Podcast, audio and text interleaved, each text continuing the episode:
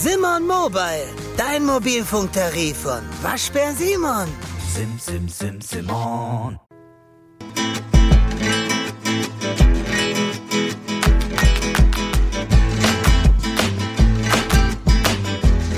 Tiki Taka, der La Liga Podcast mit Nils Kern und Alex Troika.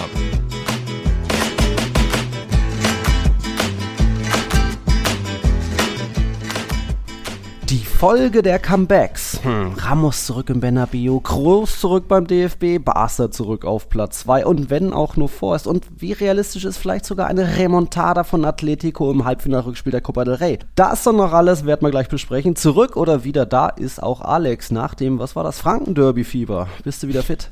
Franken-Derby-Fieber gestern, ja. Ich war im Stadion, weil ähm, Spiel, beim Spiel Spielverein Kräuter Fürth gegen den ersten FC Nürnberg. Aber so richtig Derby-Fieber kam ehrlich gesagt nur so ja, 25 Echt? Minuten auf, 30. Ja, bis zur Gelb Genau, mhm. genau, bis zum Platzverweis und danach ging ja gar nichts mehr. Oh, und ja. deswegen war das nicht so, nicht so fieberig. Ich hatte mir mehr Derby-Fieber mhm. er, erwartet, erhofft. Auch ganz, ganz komisch. Ich bin äh, halbe Stunde vor vorm Spiel ins Stadion du hattest nicht das Gefühl, dass da irgendwie ein Derby sein könnte. Okay. Also kein Mensch auf den Straßen mehr. Drei, drei Meter weiter vom Stadion, also drei Straßen weiter, kein Mensch, also irgendwie, als wenn da gar kein Spiel wäre. Alle Klubberer schon im Block gewesen. Ja, gut. Also scheinbar mussten die früher rein ja, oder so, keine Ahnung. Normal. Aber hm. normalerweise, ne, bei so einem großen Spiel würdest du sagen, da sind die Straßen voll mit Leute und alle hm. ne, freuen sich aufs Spiel. Irgendwie gar kein. Also ganz, ganz komisches oh. Derby, muss ich echt sagen. Anfangsphase war cool. Ja, so ein bisschen, ja. Ähm, mein Kumpel Matzer wohnt ja drei Ecken weiter. Ähm, ja. Aber irgendwie hast du nichts gespürt, dass da irgendwie ein besonderes Spiel ums Eck sein könnte. Also wirklich komisches, komisches Derby, auch nach dem Spiel. Es gab keine Pyro von den Clubfans zum Beispiel, war auch wenig. Was, wurde nicht gezündelt? Nee, wurde Was auch nicht gezündelt. Los? Also nicht, dass ich jetzt das schlecht finde, ja. aber ich war einfach nur überrascht. Ne? Ich hätte mhm. schon gedacht, keine Ausschreitung, kein nichts. Also es war wirklich auch die, die Vierter irgendwie, ja, haben wir gewonnen, Derby, Derby, okay. Der Stadionsprecher musste die sogar animieren, dass die bitte äh, Rabatz machen sollen, dass sie sich freuen sollen, dass sie klatschen sollen, dass sie jubeln sollen, weil wir sind ja Derby-Sieger. Also es war ganz, ganz komische Stimmung. Du meinst, okay. keine Ahnung, Fürth gegen Wien, Wiesbaden. Äh, ging halt 2-1 aus. Also Nicht, dass deswegen, da noch irgendwas anderes passiert ist, aber da habe ich jetzt auch noch nichts gehört von irgendwelchen Zwischen. Naja, uh -huh. ja. Also deswegen war es äh, ja ein normaler Zweit-Bundesliga-Sonntag, nichts Besonderes. Äh, okay. Schade eigentlich, ne? Da, das war unser kurzer Ausflug in die zweite Bundesliga. Ola in die Runde. Wir sind trotzdem noch Tiki-Taka und werden hier über viel spanischen Fußball reden, denn es ist wie äh, angeteasert, ja, gibt ja ein bisschen was zu bereden mit den möglichen vielen Comebacks. Natürlich wird auch gleich nochmal Salary Cap Thema sein. Wir haben nämlich auch ein paar Fragen und Input bekommen. Paulo hat uns geschrieben, Hassan, Lukas und dann habe ich sogar noch mit Max ein kleines Interview geführt. Das kommt später beim Atletico-Blog. Die sind ja auch gerade so ein bisschen Formdelle, ne? Ähm, wir müssen auch noch ein paar neue Patrons begrüßen. Zuletzt gab es ja schon Paddy und Linus, die neuen dabei. Dann kam noch Nino, ein Real Madrid-Fan. Und Niklas, da haben wir mal wieder einen weiteren Valencia-Fan. Also das werden, die werden auch immer mehr. Er sagt aber auch, er ist auch Cadiz-Sympathisant, weil er schon so oft in der Stadt war. Und ich glaube, Alex, das können wir ganz gut nachvollziehen, ne? dass man da dann ein bisschen Gefühle für kriegt. Ja, das können wir nachvollziehen. und äh, apropos Cadiz, da gab es ein paar Gefühle. Uh, ja. Kleiner, kleiner Spoiler, kleiner Teaser für die Folge. Also mhm. Cadiz-Gefühle werden hier auch bedient später. Oh, Erstmal äh, Bienvenido und alle neuen Supporter und Patriots. Mhm. Schön, und danke für den, schön, dass ihr da seid. Danke für den Support. Mhm, genau, genau. Da sind, haben wir ein paar neue da. Und wir hatten eigentlich schon in unserer letzten Folge mehr oder weniger zufällig schon so ein bisschen das Thema Salary Cap und Finanzen, speziell bei Barca, angerissen. Da kam ja eine Frage, das war eben letzten Montag. Und dann am Dienstag war es mal wieder soweit. La Liga hat das Salary Cap aktualisiert. Ich weiß nicht, ob da Leute irgendwie bei uns zuhören, Tiki-Taka. Und dann auf einmal, oh stimmt, wir müssen mal wieder hier die Zahlen aktualisieren. Das ist ja immer so im September und im Februar, so nach den Transferphasen werden die Zahlen aktualisiert. Und da kam jetzt natürlich natürlich die neuen Zahlen raus und das habt ihr bestimmt auch, wir haben es ja auf Tiki-Taka, bei Tiki-Taka geteilt, Real Total gibt es da großen Artikel zu, dass eben die Top 4 zum Beispiel quasi unverändert sind, Real Madrid unverändert weiter, da dürfen sie 727 Millionen Euro für Gehälter auszahlen, also Gehälter im gesamten Verein, Mitarbeiter, Frauen, die zweite Mannschaft. Ähm, Dritt, äh, zweiter bleibt Atletico, die wurden leicht erhöht von 296 auf 303 Millionen Euro, ja, nicht mal die Hälfte von dem, was Real ausgeben darf. Und Barca als Dritter darf nicht mal mehr, was ist das, dann nicht mal ein Drittel ausgeben. Die wurden noch mehr herabgestuft von 270 auf 204 Millionen Euro. Vierter bleibt Sevilla, die sind auch leicht runter von 168 auf 152 Millionen Euro. Und da kommen dann schon mal hier die ersten Fragen. Womit fange ich an? Ich mache mal von Max, mit dem habe ich später noch gesprochen. Äh, er fragt erstmal ab, wann gilt der? Jetzt oder ab nächste Saison? Und wie will sich Barca da rausretten, wenn sie statt bisher 400 Millionen nur noch 200 Millionen ausgeben dürfen? Ein, zwei Spielerverkäufe ist klar, aber man braucht ja trotzdem noch irgendwie ein paar 20, 25 andere Spieler im Kader. Ähm, zu Beginn erstmal dieses wann der gilt, der Salary Cap, Alex, das ist immer nicht ganz klar, weil eigentlich hat ja ein Barca einen viel größeren Kader mit auch wirklich um die 400 Millionen Euro, was der kostet, aber äh, Strafen drohen da jetzt nicht, wenn der jetzt, der Salary Cap ab jetzt gelten soll, weil jetzt können sie ja nicht mal eben Spieler verkaufen, aber dann, wenn es dann für die neue Saison gilt, da kommt ja dann der neue Salary Cap schon im September, also so richtig klar ist mir das auch nicht und dir wahrscheinlich auch nicht, ne? Nee, das ist genau die, äh, ja, die, die richtige Frage, die, also die, die berechtigte Frage, die auch uns irgendwie mhm. ne, ähm, bewegt. Warum zum jetzigen Zeitpunkt? Weil jetzt kannst du ja nichts mehr machen. Ähm, mhm. Also ist der Wintertransfer vorbei, du kannst ja niemanden mehr verkaufen und nichts. Ähm, und jetzt deine Gehälter hast du ja auch schon. Also die Herabstufung verändert ja jetzt nichts mehr für die Rückrunde, wenn es mhm. zur Rückrunde gilt. Und zur neuen Saison wird es logischer, aber im Sommer passieren ja so viele Dinge, ne? ja. Transfers, Abgänge, dies, das, vielleicht neuer Trikotsponsor, was auch immer, dass dann ja eh neu berechnet wird. Von ja. daher ist der Zeitpunkt einfach ja, komisch, seltsam, undurchsichtig mhm. und ähm, auch die Berechnung übrigens undurchsichtig, denn die Zahlen werden veröffentlicht, nicht aber die Begründung. Mhm. Also man weiß, die Vereine kriegen es natürlich mit, aber wir, die Öffentlichkeit, bekommt es nicht mit. Warum wird der eine herabgestuft, warum nicht? Gibt es natürlich Berichte der, der spanischen Medien, aber La Liga kommuniziert das jetzt nicht explizit. Mhm. Deswegen wurde der runtergestuft. Ähm, bei Barca heißt es nur, die Herunterstufung ist, weil eine äh, also Medienberichten zufolge eine Zahlung nicht angekommen ist. Ne? Die haben ja. ja Anteile verkauft an den und an den und an den und mhm. Barca Studios und dies und das und an irgendeine Kryptofirma nochmal ein bisschen und äh, irgendeine dieser Firmen hat offenbar die ausgemachte Zahlung nicht überwiesen. Mhm. 100 Millionen, 50 Millionen, wie, wie viel auch immer. Und weil diese Zahlung quasi jetzt fehlt im System, mhm. wurden sie heruntergestuft, weil quasi die Kalkulation war mit dieser Zahlung erst angesetzt und die mhm. Zahlung blieb aus. Und dadurch fehlt Barca Geld und dadurch Herunterstufung. Das ist jetzt die simple, kurze Erklärung. Mhm. Okay. Aber ja, es bleibt undurchsichtig, wie du merkst. Ne? Ja, bisschen, aber ja, stimmt. Ich glaube, da war, das war diese äh, Firma Libero oder so heißt sie. Ich glaube, die hat wohl angeblich nicht gezahlt, also da viel Dubioses und nicht so ganz Klares. Ähm, wie gesagt, äh, im Ansatz ist es natürlich nicht fair, äh, nicht verkehrt, äh, den Vereinen zu sagen, ihr dürft nicht mehr ausgeben, als ihr einnehmt. Ähm, das ist ja schon einigen La Liga-Vereinen in der Vergangenheit auf die Füße gefallen, dass sie sich dann verschuldet haben. Wie gesagt, es ist bisschen, bleibt noch ein bisschen unklar, auch wenn La Liga hier versucht, für Transparenz zu sorgen. Natürlich wäre es besser, wenn die anderen Ligen da auch mitziehen und so ein System auch einbauen, aber so können ja einfach andere Vereine eben, die können mehr ausgeben für Gehälter zahlen, als sie eigentlich einnehmen und so dann eben Topspieler locken. Ähm, das bleibt so generell das Problem. Aber Max hatte schon ähm, die Folgen für Barca angedeutet und auch Lukas fragt uns, wie, oder fragt dich, wie denkst du, wird Barca mit dem neuen Salary Cap klarkommen? Was wird diesen Sommer passieren? Muss man wirklich Stars verkaufen und mit der Jugend vorneweg anfangen? Ähm, man spricht einerseits davon, dass man Felix und Cancelo im Sommer verpflichten will, bekommt aber jetzt wieder einen Dämpfer mit einem erneut niedrigen Salary Cap.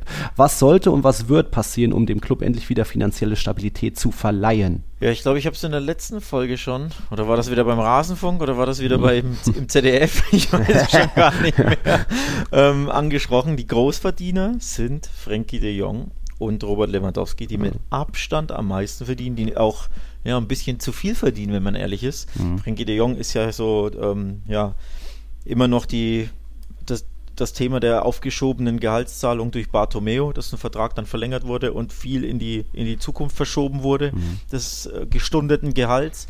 Und dadurch ist er bei, ja, roundabout spricht man von brutto 30 Millionen. In dieser Größenordnung soll sich auch Lewandowski mhm. äh, befinden. Also irgendwie ne, zwischen 27 und 30 brutto pro Jahr. Das ist unfassbar viel Geld. Ja, ja und natürlich ein bisschen zu viel Geld. Äh, mit Blick auf die finanziellen Probleme mit Blick auf die, das Gehaltsgefüge und den Salary Cap. Mhm. Und deswegen, wenn das die Großverdiener sind und der eine vor allem im fortgeschrittenen Alter ist, also Lever, mhm. und jetzt wieder natürlich besser trifft, aber grundsätzlich in der Saison auch Phasen hatte, wo du dachtest, puh, schwierig, ne? Mhm. Ähm, ein bisschen über dem Zenit, der Kollege. Dann könnte ich mir vorstellen, dass der Verein natürlich da im Sommer versuchen wird, ähm, die beiden ja, von der Gehaltsliste zu kriegen oder ihre Gehälter auch wieder anzupassen. Ja. Also entweder oder, ne? Ja. Dass sie auch wieder zum x-ten Mal nachverhandeln und sagen, mhm. könnt ihr nicht das Gehalt ähm, reduzieren. Oder eben, dass man versucht, ähm, den einen oder anderen zu verkaufen oder zu lancieren bei anderen Vereinen. Hey, mhm. wir könnten uns vorstellen, ihn zu verkaufen für den richtigen Betrag und dann wird sowas ein bisschen ja, in, die, in die Wege gesetzt oder in, in Bewegung gesetzt. Könnte ich mir zum Beispiel vorstellen, weil das einfach die mit Abstand größten ähm, finanziellen Posten sind. Ne? Ja. So, dann Xavi hört ja im Sommer auf, hat auch schon äh, angekündigt, dass er auf das Gehalt verzichtet, was ihm noch aussteht. Also oh, der hätte ja noch ein Jahr Vertrag. Ja, das ist cool. Und der wird verzichtet auf, äh, laut Eigenaussage, auf eine Abfindung und auch auf Gehaltsvorzahlung. Also der hilft dem Verein schon mal. Mhm. Ähm, wie viel das jetzt ist, weiß ich nicht, aber das hilft natürlich ein bisschen. Aber ja, wenn Frankie und Lewandowski die Großverdiener sind, mhm. dann wird der Verein wahrscheinlich versuchen, diese Kosten irgendwie einzusparen oder zu reduzieren. Das wären so die, die offensichtlichsten beiden Aktionen. Ne? Na, natürlich können ja auch noch andere Spieler gehen. So ein Rafinha wird jetzt auch nicht wenig verdienen. Hat uns auch nochmal Hassan so ein bisschen perspektivisch zwecks Transfers gefragt. Da kommt, das kommt auch später noch beim Real Madrid-Block so ein bisschen. Ähm, ich glaube, so ein, so ein Romeo wird bestimmt auch wieder zurückgehen zu Girona. Wie gesagt, wenn Rafinha kann man bestimmt auch ein bisschen verkaufen. Aber ja, du kannst ja dann auch nicht nur mit irgendwie 18 Spielern in die Saison gehen. Also das müsste dann auch wer kommen. Da gibt es immer noch dann Gerüchte um irgendwie Alex Garcia, Zubimendi. Äh, hat sogar noch geschrieben, dass es angeblich Gerüchte über Leao gibt und Quarazgelia. Das ist vielleicht eher noch ein bisschen Wunschdenken, auch weil du jetzt einen Leao wahrscheinlich erst recht nicht bezahlen kannst, aber so Alex Garcia vielleicht nicht ganz so unwahrscheinlich äh, quasi im Tausch für Romeo und äh, oder was, was wären so deine Prognosen, grob auch zwecks, zwecks den beiden Joaos, ob du da wen halten kannst? Ähm, ja, das ist tatsächlich schwierig. Ähm, beide werden wahrscheinlich oder zumindest äh, Joao Felix könnte ich mir vorstellen, wird nicht ganz so günstig im Sommer. Mhm. Ähm, und Atletico will dann auf keinen Fall zurück. Und dann ist die Frage, können sie den bezahlen? Schwierig. Mhm. Vielleicht leihen sie ihn wieder aus, habe ich gelesen. Dass sie sagen, ja, hier. Er hat ja noch äh, einen recht langen Vertrag, glaube ich, bei Atletico. Hat er frisch verlängert durch die Leihe noch. 26 oder 27, mhm. irgendwie sowas dass man dafür, dass Barca vielleicht versucht, komm, der will eh nicht bei euch bleiben, der will unbedingt zu uns, woanders will er auch nicht hin. Also nochmal, England mhm. kann ich mir auch nicht vorstellen. Wir können ihn aber nicht bezahlen. Leihen wir uns doch, äh, leihen wir ihn doch nochmal aus und äh, ja, vielleicht schaffen sie es irgendwie so. Ähm, mhm. Aber ja, weil du Rafinha genannt hast, in Stand jetzt in Felix, in Ferran Torres und in Rafinha und in Jamal hast du vier Flügelstürmer. Das ist ein mhm. bisschen viel, wenn jetzt mhm. nicht gerade zwei verletzt sind, wie ja zuletzt zwar der Fall war. Oder sogar drei, ne? Mhm. Aber ähm, also ich, da würde ich auf jeden Fall tippen, mindestens einer von den vier genannten wird im Sommer nicht da sein. Bei mhm. Felix klar, weil er nur geliehen ist, ist es am wahrscheinlichsten, dass er im Sommer nicht da ist. Aber mit dem kannst du kein Geld verdienen. Also Einnahmen kannst du am ehesten mit Ferran Torres und mit Rafinha ja. generieren, weil Jamal natürlich die Zukunft des Vereins ist und ja auch ganz wenig verdient. Also ich könnte mir gut vorstellen, dass sie dann Thema auf dem Transfermarkt platzieren, Rafinha dort ähm, ja, lancieren bei den Engländern vielleicht, weil der war ja schon in England, dass mhm. der zu haben wäre. Also wenn du da quasi auch noch ein, ja, ein schönes Paket einnehmen kannst, ne? sagen wir mal 50 Millionen plus minus, glaube ich, wird das dem Verein helfen. Also ich denke, da wird es ja medial viel, viel abgängemäßig ähm, passieren. Also medial, wie gesagt, weil vielleicht der Verein das auch hier und da mm. ein mhm. bisschen streut oder sie eben ins Schaufenster setzt, sagen wir es mal so. Schaufenster setzt, ja. Das wird ja gerne mal gemacht, so lanciert ist. Ja. Okay. Ab, Abwehr übrigens ähnlich, ne? In Kunde, in Araujo, in Inigo Martinez, in jetzt Kubarsi, ähm, mm. Christensen hast du ja mm. eigentlich mindestens einen, der zu viel ist. Alonso auch noch. ja. Äh, ja. gut, der ist eh weg. Ähm, ja, okay. Der, der, dessen Vertrag läuft aus. Okay. Aber äh, da zum Beispiel, wer, wer hat den, den besten Markt, ne? wer kann am ehesten Einnahmen generieren, wer verdient am meisten? Kubasi wird gesetzt sein, Araujo ist Future Captain, also von daher würde ich sagen Christensen mhm. oder Kunde könnte ich mir auch vorstellen, dass die auf dem Transfermarkt platziert werden und man da versucht, ja, von den Spielern den einen oder anderen oder vielleicht auch zwei oder drei zu verkaufen, um mhm. Einnahmen zu generieren, um Gehälter zu sparen und ja, so ein bisschen finanziell zu entlüften, sozusagen. Okay. Ja, mal schauen, was da. Das wird wie immer kein langweiliger Sommer bei Barca und dann mal gucken, wie dann das neue Salary Cap dann im September aussieht, auch wenn wir da wahrscheinlich uns wieder die gleichen Fragen stellen lassen können und immer noch nicht ganz äh, die, die Antwort haben. Aber wir, wir lernen ja auch immer noch von Mal zu Mal, was so passiert. Ja, was haben wir denn bei Barca zuletzt gelernt? Äh, um kurz noch ein bisschen auf die Champions League zurückzuschauen. Es gab das 1 zu 1 in Neapel. Ja, man war natürlich die bisschen aktivere Mannschaft, die deutlich aktivere Mannschaft. Ich habe hier und da gelesen, dass das so mit der beste Saisonauftritt war. Da würde ich jetzt sagen, so die ganz große Gefahr hat halt Barca nicht ausgestrahlt, weil Napoli so, sie so ein bisschen hat machen lassen in den vielleicht nicht ganz gefährlichen Zonen. Ja, ein Sieg wäre eher verdient gewesen. Logisch, wenn, wenn Napoli mit dem einzigen Schuss aufs Tor in der, wann war das, 75. Minute das Tor macht. Aber ja, es war jetzt, ich ich weiß nicht, was man sich da von dem Spiel erwarten konnte, wenn irgendwie der, der, der, Gegner ein, zwei Tage vorher noch den Trainer auswechselt. Das ist ja dann auch eine riesen Wundertüte. Von dem her ähm, war das, kann glaube ich Barca ein bisschen optimistisch aufs Rückspiel schauen oder mit welchen Gefühlen bist du da rausgegangen? Mit unzufriedenen Gefühlen bin ich rausgegangen, weil sie ja sehr, sehr äh, erstaunlich dominant waren, vor allem in der Anfangsphase. Also ein sehr, sehr gutes Auswärtsspiel machten natürlich mit Phasen, wo es ein bisschen, ähm, ja, schwerer war, also kurz vor der Pause und in der Schlussphase war es dann ein bisschen dünn, mhm. aber ich war positiv überrascht von Barca. Ähm, also ich fand, sie sind grandios gut gestartet ins Spiel. Ne? Wie die, wirkten wie die Heimmannschaft, während Napoli eher wie das Auswärtsteam wirkte, das hier eher die Null halten will hinten. Mhm. Also das hat mir sehr, sehr gut gefallen. Sie haben sich in der ersten Halbzeit nicht belohnt, aber dann immerhin ja in der zweiten direkt.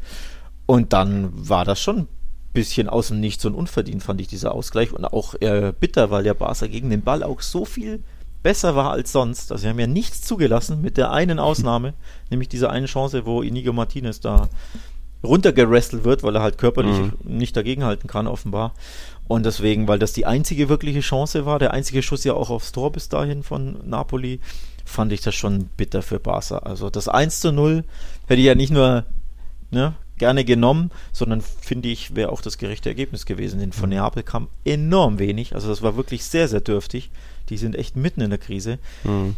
Und von daher im Nachhinein, ja, 1-1 kein schlechtes Ergebnis, aber das hättest du eigentlich 1-0 gewinnen müssen oder dürfen, wenn nicht sogar müssen. Denn der Auftritt letztes Jahr, äh, dieses Jahr hat mich stark an den, an die Spiele letztes Jahr erinnert. So ein typisches 1-0, hinten kaum was zulassen, bis ah, gar nicht. So Vorne die eine Chance machen, mhm. viel Ballkontrolle, aber mhm. wenig, wenig Durchschlagskraft auch, aber trotzdem ne, viel Ruhe, viel Ballkontrolle, viel Sicherheit. Mhm. Also das war eigentlich ein typisches 1-0 aus der letzten Saison, nur eben, ja, dass die mhm. Abwehr nicht einmal nicht dicht gehalten hat. Von daher gemischte Gefühle, weil verbesserter Auftritt, aber es hättest du gewinnen können. Hättest du, ja, da mal gucken. Rückspiel am 12. März. Wie war das? Bist du dann da schon da oder dann erst danach die Woche? Äh, ich plane da zu sein, ja, ah, genau. Okay. Also da, da ähm, möchte ich gern anreisen. Tickets sind aktuell äh, vergriffen, werden aber hoffentlich nochmal im Verkauf kommen und Akkreditierungsphase ist, glaube ich, noch nicht eröffnet. Von daher ah, okay. müsste mir noch ein bisschen die Daumen drücken, dass es klappt. Aber vor Ort bin ich auf jeden Fall. Also ja. ich bin in Barcelona und werde alles versuchen, da okay. ähm, auf die ein oder andere Weise ins Stadion zu kommen. Okay, drücke die Daumen. Okay. Ähm, du hattest gesagt, von wegen Barca hatte ganz gute Ruhe am Ball, fühlte sich ein bisschen wohler in den Kombinationen. Und ich glaube, so die Weiterentwicklung hat man dann jetzt auch mehr gesehen gegen Retafe. Ja, Retafe war war nicht ganz so gut, nicht so, wie ich mir das vielleicht getippt hatte, gedacht hatte, aber ähm, ich glaube, bei Bas hat man mal wieder richtig schnelle, direkte Kombinationen gesehen. Das wirkte wieder ein bisschen leichtfüßiger, das Team vielleicht auch befreiter, kann man jetzt hineininterpretieren. Und natürlich, äh, wenn du dann schon äh, früh mit 1-0 ins Führung gehst und dann noch weitere Top-Chancen hast und den Gegner da hinten irgendwie, oder nicht hinten reinschnürst, weil Retafe nicht hinten, hinten stand. Aber ich glaube, ähm, Barca, ja, äh, da zeigt die Formkurve aktuell wieder nach oben. Schon gegen Napoli eigentlich sehr stabil gewesen und jetzt wirklich auch Spiel spielerisch schon so einen, kleine, einen kleineren Schritt weiter gewesen. Da kann man doch als Fan, glaube ich, ganz happy sein.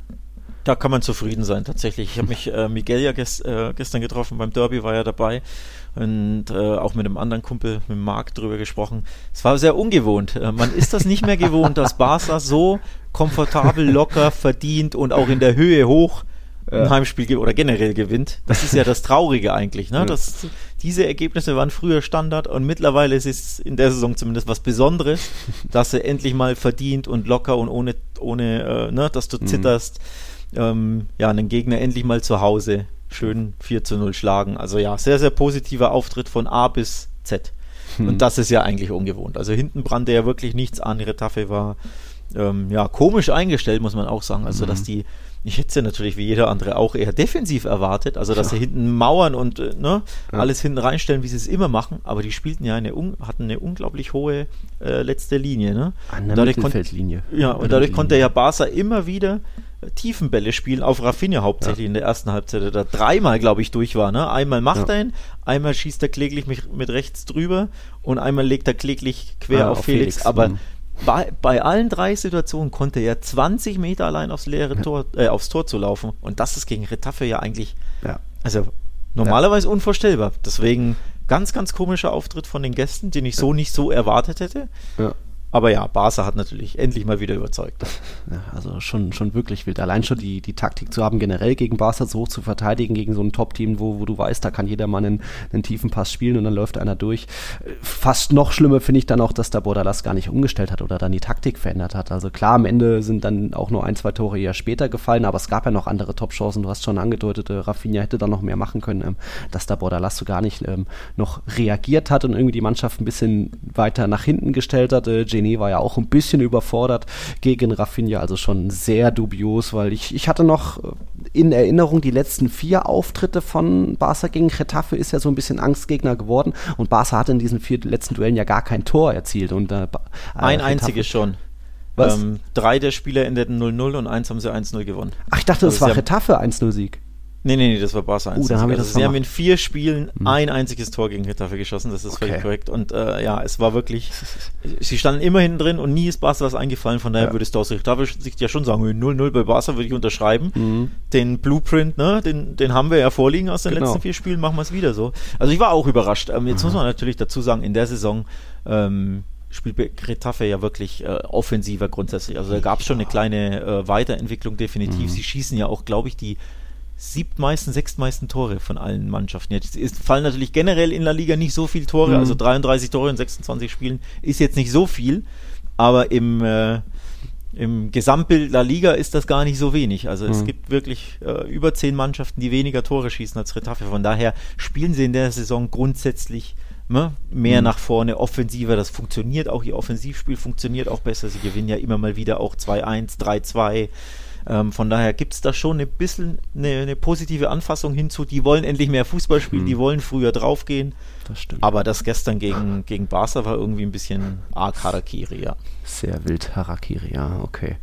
Ähm, uns hatte noch Paulo Bogner eine Frage gestellt. Da geht es jetzt gleich um den Trainer. Paulo schreibt: Die Tasse kam an, kam an. ich habe mich sehr gefreut und möchte mich nochmal bei euch bedanken. Ihr macht sehr gute Arbeit und seid mein Lieblingspodcast. Ja, okay, jetzt komme ich zur Frage. Dazu noch eine Frage an Alex, was er über Roberto De Serbi als Xavi-Nachfolger halten würde. Hm. Bin ich auch gespannt. Oh, jetzt wieder die Trainerfrage. Jetzt läuft es doch gerade bei Barca. Ja? ja, rein. Äh, jetzt müssen wir hier wieder den Trainer diskreditieren. Nee, ähm, also grundsätzlich bin ich sehr gespannt, weil ich glaube, die sind sich wahrscheinlich im Vorstand selbst nicht einig, mhm. ähm, wie man da ab Sommer weiter verfahren will. Es ist natürlich immer noch erst Februar, also ein paar äh, Wochen, Monate, Tage gibt es noch Zeit, sich da einig zu werden und den Nachfolgekandidaten auszuklabustern und dann vielleicht auch zu kontaktieren und rauszufinden. Mhm. Aber es gibt viele spannende Namen, der Serbi ist einer davon, auch für mich spannend. Mhm. Ähm, aber es, ich habe so ein bisschen, wie soll ich sagen, ich sehe da Parallelen zu, zum Getafe-Coach. Äh, Getafe-Coach, Girona-Coach, von dem ich mir sage, der macht ah. eine tolle Arbeit. Ja, okay. Aber Barca trainieren ist nochmal ein anderes Level. Ja. Champions League-Verein mit dieser Doppelbelastung, mit diesem äh, ganzen Druck, der da, äh, bei Barca erst recht, ne? Xavi hört ja hauptsächlich deswegen auf, mhm. ähm, dem ganzen Druck, der da vorherrscht, dem Erfolgsdruck, dem, dem der Erwartungshaltung, mit Stars umgehen, ne? Mhm. Viel komplexeren Kader, komplexere Spieler und Egos managen.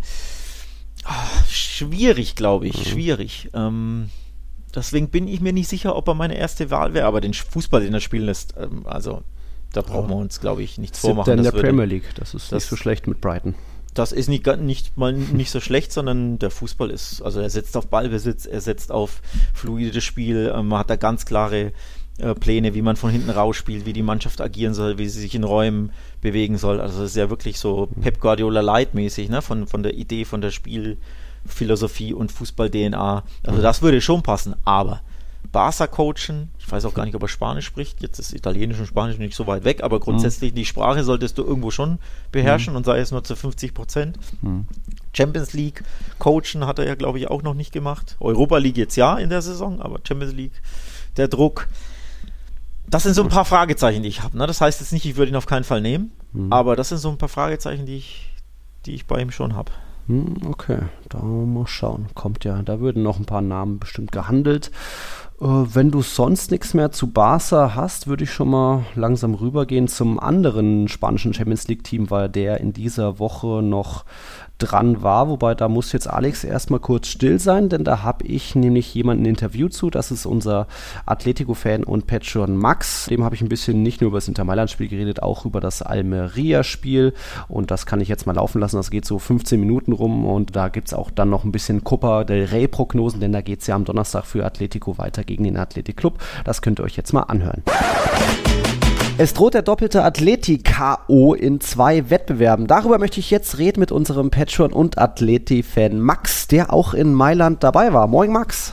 Hi, mein Lieber. Alles gut? Jo, jo, bei mir schon. Und bei dir? Als Athleti-Fan vielleicht gerade nicht ganz so viel Sonnenschein.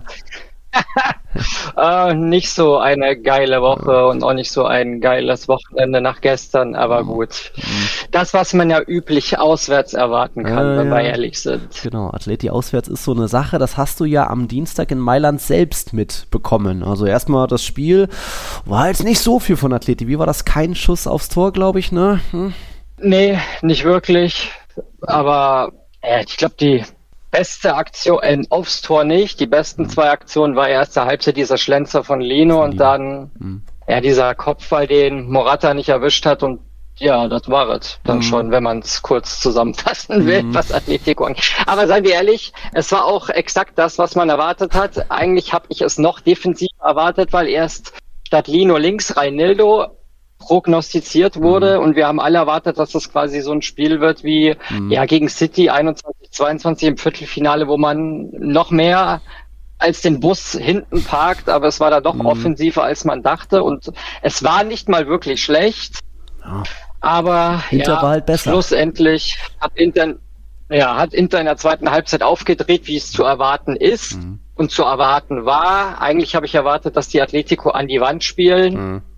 Und ähm, ja, Okay. man ist noch klimpflich weggekommen. Also es hätte auch 2-0, 3-0 ausgehen können und dann wäre die Messe schon gelesen gewesen. Aber Ja, mal gucken, was das Rückspiel bringt. ja, 13. Aber März, ja, so wird mehr als schwierig, weil, sagen wir so, es spielt halt Inter in die Karten, dass Atletico irgendwann aufmachen muss. Ich denke Mhm. mal, im Rückspiel, die werden nicht von Anfang an Feuer frei machen. Das wird erstmal bedacht rangehen. Mhm. Mal gucken, ob man so schon die Führung erzielt und die Verlängerung. Und wenn halt dann, wie gegen City damals, irgendwann mal ein Gas geben muss. Max? War gerade was, ähm, kurze Unterbrechung. Okay. Wie gesagt, also ich denke mal, dass die erst bedacht rangehen werden an die ganze Sache und Mhm. dann, ähm, ja, irgendwann werden sie aufmachen müssen. Und dann wird's, entweder werden sie ein Tor machen und dann werden sie bunkern und versuchen, die Längere, Verlängerung zu Mhm. erreichen. Oder, was ich aber glaube, weil Inter ist halt auch auswärts extrem stark und auch extrem dominant Mhm. in der Liga. Und ich denke mal, das wird sich auch im, im Rückspiel so zeigen, dass Inter das Heft in die Hand nehmen wird. Und wenn sie es selbst schaffen, die bröckelige Abwehr zu brechen Mhm. und sich nicht von der Stimmung groß beeindrucken zu lassen, dann werden die schon früh das, also dann werden die irgendwann die Führung machen. Und dann, ja, ist die Messe gelesen. Also ich bin nicht wirklich optimistisch, wenn ich ehrlich bin. Also natürlich kann es vielleicht ein Feuer entfachen, Ja. aber dieses große Aber ist, man weiß nicht, ob Griezmann Genau. fit dabei sein wird Mhm. gegen Ja. Inter zu Hause. Wahrscheinlich schon, Mhm. gegen Bilbao sehr wahrscheinlich nicht und Mhm. wenn mit Glück vielleicht von der Bank, aber Mhm. dann ist halt auch die Frage, du brauchst eigentlich einen Antoine über 90 Minuten Mhm. gegen Bilbao und Bilbao ist halt auch Bilbao zu Hause und es ist ein Pokalwettbewerb. Wir wissen alle. Grüße an Alex, ähm, der weiß, von was ich rede. Und ähm, ja, ja, Jetzt nimmst du fast schon ein bisschen zu Ich bin- viel vorweg. seien wir ehrlich. Ja, jetzt, jetzt nimmst du fast schon ein bisschen zu viel vorweg. Ich würde nur gerne noch ein bisschen in Mailand bleiben, weil ich glaube, für dich war es ja auch generell ein besonderer Trip. Nicht nur, weil du ja auch ein bisschen noch so äh, sehr große Inter-Sympathien hast, sondern generell äh, mal wieder auswärts fahren mit eurer Peña auch. Da kannst du kurz mal erklären, welche Peña das ist und äh, wie es so war, vielleicht generell in Mailand. Na, die, die neue Peña, die letztes Jahr ähm, zum 120. Ähm, von Atletico gegründet wurde, die Peña ähm, der Alemannia. Und als, als die Leute aus dem Stadion halt raus sind, ähm, ja, musste man über Zäune klettern und oh. dies, das, ähm, an, das, ja, wie halt, wie so Viecher auf einem Transporter, wenn man es irgendwie so Ihr Atleti-Fans musstet über Zäune klettern. Nicht, wie man das erklären soll. Ihr Atleti-Fans musstet über Zäune klettern. Ja, man hat's ja, man hat, ihr habt das ja geteilt oder gerepostet ja. ähm, von unserer Penja das Bild, ähm, wo sie über den über den Zaun ähm, klettern mussten und wo sich Carmen auch ähm, etwas verletzt hat mhm. und ja, mhm. was soll man sagen? Ich meine, dass die Italiener nicht immer so äh, gut sind, was Auswärtsspiele angeht und mit der Organisation und so weiter, aber das hatte es schon echt in sich, muss man sagen. Okay, aber gab jetzt sonst keine. Ähm, ja. Aber gab jetzt keine schlimmeren Zwischenfälle, wie das Bild vermuten ließ mit blauen Flecken und so weiter, oder? Ja, große Prügeleien jetzt nicht oder so, aber die Leute wurden dann auch nicht wirklich gut behandelt, muss Boah. man halt sagen. Also du hast halt wirklich gemerkt, dass halt dieses, ähm, ihr seid die Auswärtsleute, ihr seid Auswärtsfans hm. und so wurdest du halt quasi auch behandelt. Ähm. Hm, okay. Aber ja, wie gesagt, also es sind halt echt einige Leute dort gewesen mhm. von unserer Peña Atletica de Alemania. Mhm. Wie gesagt, gibt's jetzt ein Jahr und ähm, ja, recht aktiv. Mhm. Auch der Fantreff letztes Jahr, der in Köln war, mhm.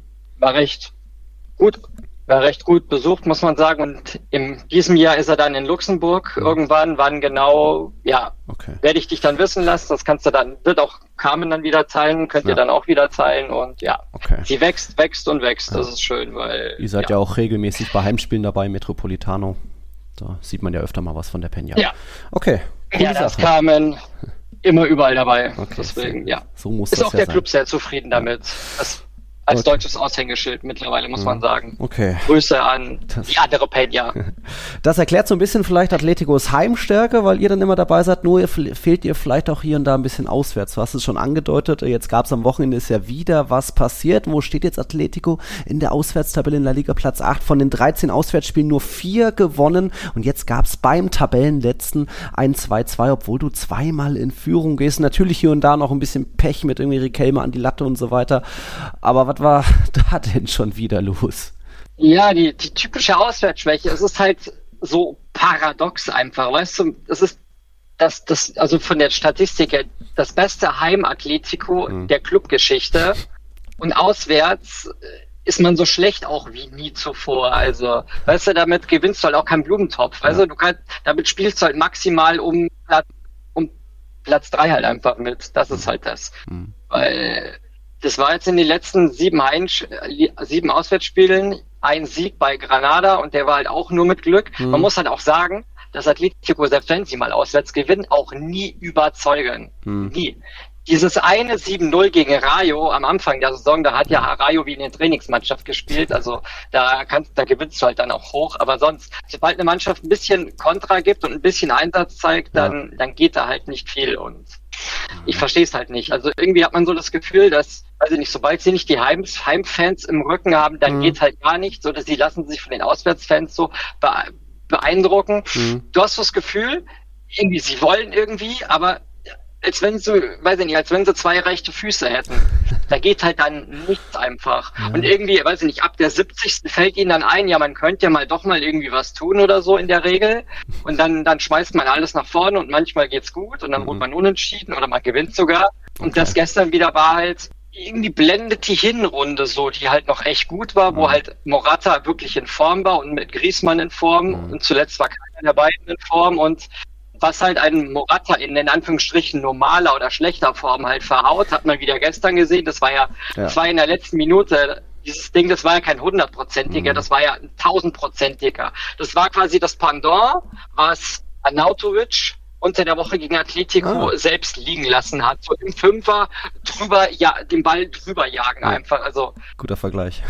Im Anschluss hätten sie selber auch, hätten sie selber auch noch ähm, das 3 zu 2 selber kassieren können, als Savic wieder mal ein Luftloch schlägt mhm. und ja, mhm. dann okay. fast noch ja, einfach der Schuss nicht stark genug war. Ja. Die Krux an dem Spiel war halt auch noch, dass Savic seinen Vertrag sich automatisch um ein Jahr jetzt verlängert hat, weil er den, ich weiß XY ähm, Startelf-Einsatz mit mindestens 45 Minuten hatte. Oh. Und Savic ist halt auch schon ein, Schat ein Schatten seiner selbst mhm. seit mindestens einer Saison jetzt. Und, und, jetzt hat nicht nur seine Form, also nicht nur seine Aussätze mit roten Karten, mhm. sondern, sondern seine grundsätzliche Form mhm. einfach. Und ähm, okay. ja. Ja. ja. Und trotzdem. Ich bin gespannt. Also Es muss auf jeden Fall im Sommer was getan werden in der Endverteidigung, weil so Notlösungen, ein Felipe, ein, mhm. ähm, ja, ein Paulista von Valencia, das, das, das, das kann es nicht sein. Also Nein. da kannst du dann hoffen, dass du Dritter wirst oder mhm. Vierter wirst und ähm, okay. ja. Okay. Gott sei Dank hat Bilbao, was ich, ich weiß nicht, ob ich Spoiler, die haben zum Glück verloren. ähm, das heißt, man hat einen Punkt auf die ausgebaut. Immerhin. Weil ich brauche hier gar nichts sagen, moderieren. Der, der, der Max macht alles alleine. Ich lehne mich mal weiter zurück und du erzählst einfach. äh, ja. da, da, wollte ich jetzt so langsam hinführen, denn. Schlecht da wollte ich jetzt so langsam so, hinführen, okay, denn das, gut, denn das okay, Spiel gut, gegen Almeria okay, war jetzt vielleicht bin, auch nicht das, ja, war jetzt vielleicht auch nicht das Wichtigste. Es gab ja auch so ein bisschen Rotation und nicht die Jolenta auf der Bank gewesen und so weiter. Von dem her ist es bestimmt verschmerzbar und unentschieden, auch wenn es natürlich bitter ist gegen den Tabellenletzten. Aber das wichtigste Spiel kommt ja jetzt erst noch am Donnerstag in Bilbao nach der 0-1 Niederlage. Also da, ich glaube, damals hatte ich schon gesagt, ein Ding der Unmöglichkeit und äh, um da jetzt nochmal auf die Frage zurückzukommen vom, vom Einstieg oder das Thema, den gibt's da jetzt den doppelten Athlet Atleti K.O.-Ball, zumindest in der Copa erstmal, oder was macht dir noch Hoffnung? Sagen wir so, ähm, das, wenn Atletico der Favorit ist, tun sie sich immer schwer damit. Mhm. Jetzt sind sie der Außenseiter. Also nicht nur grundsätzlich, weil gefühlt außer euch und Barca ist jeder gefühlt Außenseiter im San Mames. ähm, also ich würde auch, auch in einem Ligaspiel würde ich nie die Favoritenrolle auf Atletico legen im San Mames, auch wenn wir letzte Saison dort gewonnen haben. Mhm diese Saison ja nicht, eindrucksvoll nicht. Mhm. Es war ja wieder mal ja, katastrophaler Auftritt, das 0-2. Man kann nur wortwörtlich gewinnen, weil du hast nichts mehr zu, nichts mehr zu verlieren. Es erwartet keiner was von dir, vor allem nicht bei der Auswärtsschwäche. Und vielleicht kommt zu dieser alte Floskel, 5 Euro ins Phrasenschwein. Im Pokal kann alles passieren, weil, mhm. naja, erstens, wir sind unfassbar auswärtsschwach es ist Bilbao auswärts, es ist Bilbao im Pokal. Es, sie haben das Hinspiel gewonnen. Mhm. Es gibt nichts, was, es wird Griesmann maximal von der Bank dabei mhm. sein.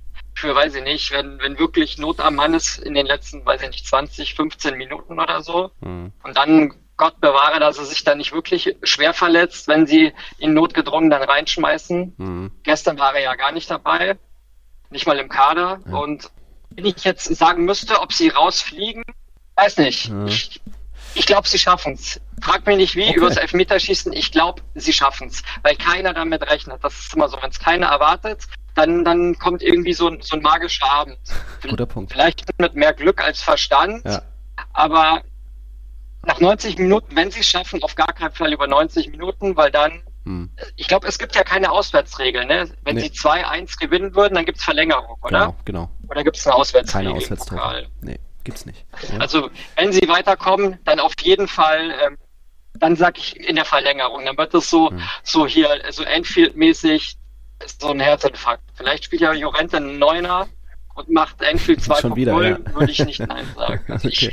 Ich, ich glaube, ich glaub, sie schaffen es, weil es keiner erwartet. Ja, spannend. Weil kein Griesmann dabei ist, weil du das Hinspiel verloren ja. hast, weil sie auswärts so verteilt schlecht sind. Ja. Aber ich sag, ich sag, sie schaffen es, weil mehr als das ausscheiden kann auch nicht mehr passieren. Deswegen, ja, vamos, okay. auf geht's. Interessante These, ja, finde ich. Chance kriegst du auch nicht jeden Samstag. Ja, das stimmt auch nicht mehr oder nicht jeden Donnerstag. Also gut, da sind wir gespannt, was das geben wird. Und wenn du jetzt, wenn du jetzt die Wahl hättest, lieber in der Champions League oder lieber in der Copa del Rey, nur eins geht, weiterzukommen, wäre dir auch die Copa dann lieber, weil schon das Finale da ist oder doch lieber Champions League einfach mal so? Richtig. Richtig. Hm. Ich würde den Pokal nehmen, weil dann bist du im Finale und dann kann alles passieren. Und in der Champions League bist du erst im Viertelfinale. Es ist zwar, es ist zwar lukrativ, hm. ähm, interessanter, aber hm trotzdem. Ja. Wie gesagt, die Lust mal wieder ein bisschen Silberware zu halten, ist, ist jetzt nicht gerade gering. Und wie gesagt, wenn du nur noch ein Spiel hast, ins Pokalfinale zu kommen, dann würde ich auf jeden Fall den Pokal mhm. nehmen, weil klar, der Henkelpot nicht schlecht und so, aber das ist mehr Träumerei und ja, wenn man wenn man einfach einmal 90 Minuten fokussiert spielen würde mit Buchones in den blauen Hosen oder in den blau-weißen und auch blauen Hosen, egal wie, wie sie spielen, weil die wollen vor allem, ähm, kann ich auch noch erwähnen, es gab, gab eine Fanumfrage oder eine Petition, dass man versucht, ähm, in dem 120-jährigen Jubiläumstrikot, was man hatte, was man nur einmal in der Saison auswärts am zweiten Spieltag bei Betis getragen hat, ja. dass man in dem spielen möchte. Okay.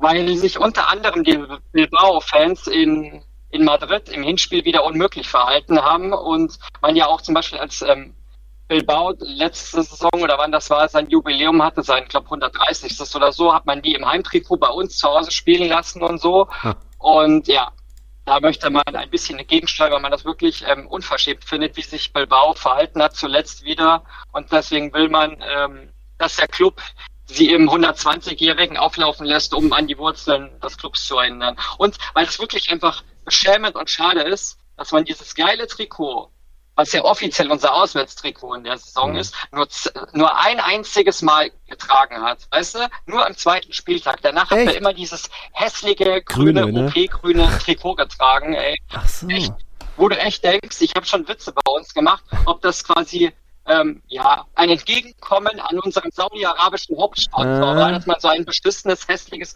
Trikot einfach hat. Mhm. Ich, ich, muss zugeben, ich habe zuletzt meinen Satz Trikots für die Saison organisiert. Ich habe das auch gekauft, aber auch nur, weil ich halt immer alle habe. Ja. Deswegen, geil finde ich es nicht, aber ich habe immer alle. Ich habe mir das mit der alten Nummer von Rick Helme mit der 25 geholt. Griezmann natürlich beim Trikot mit der 7.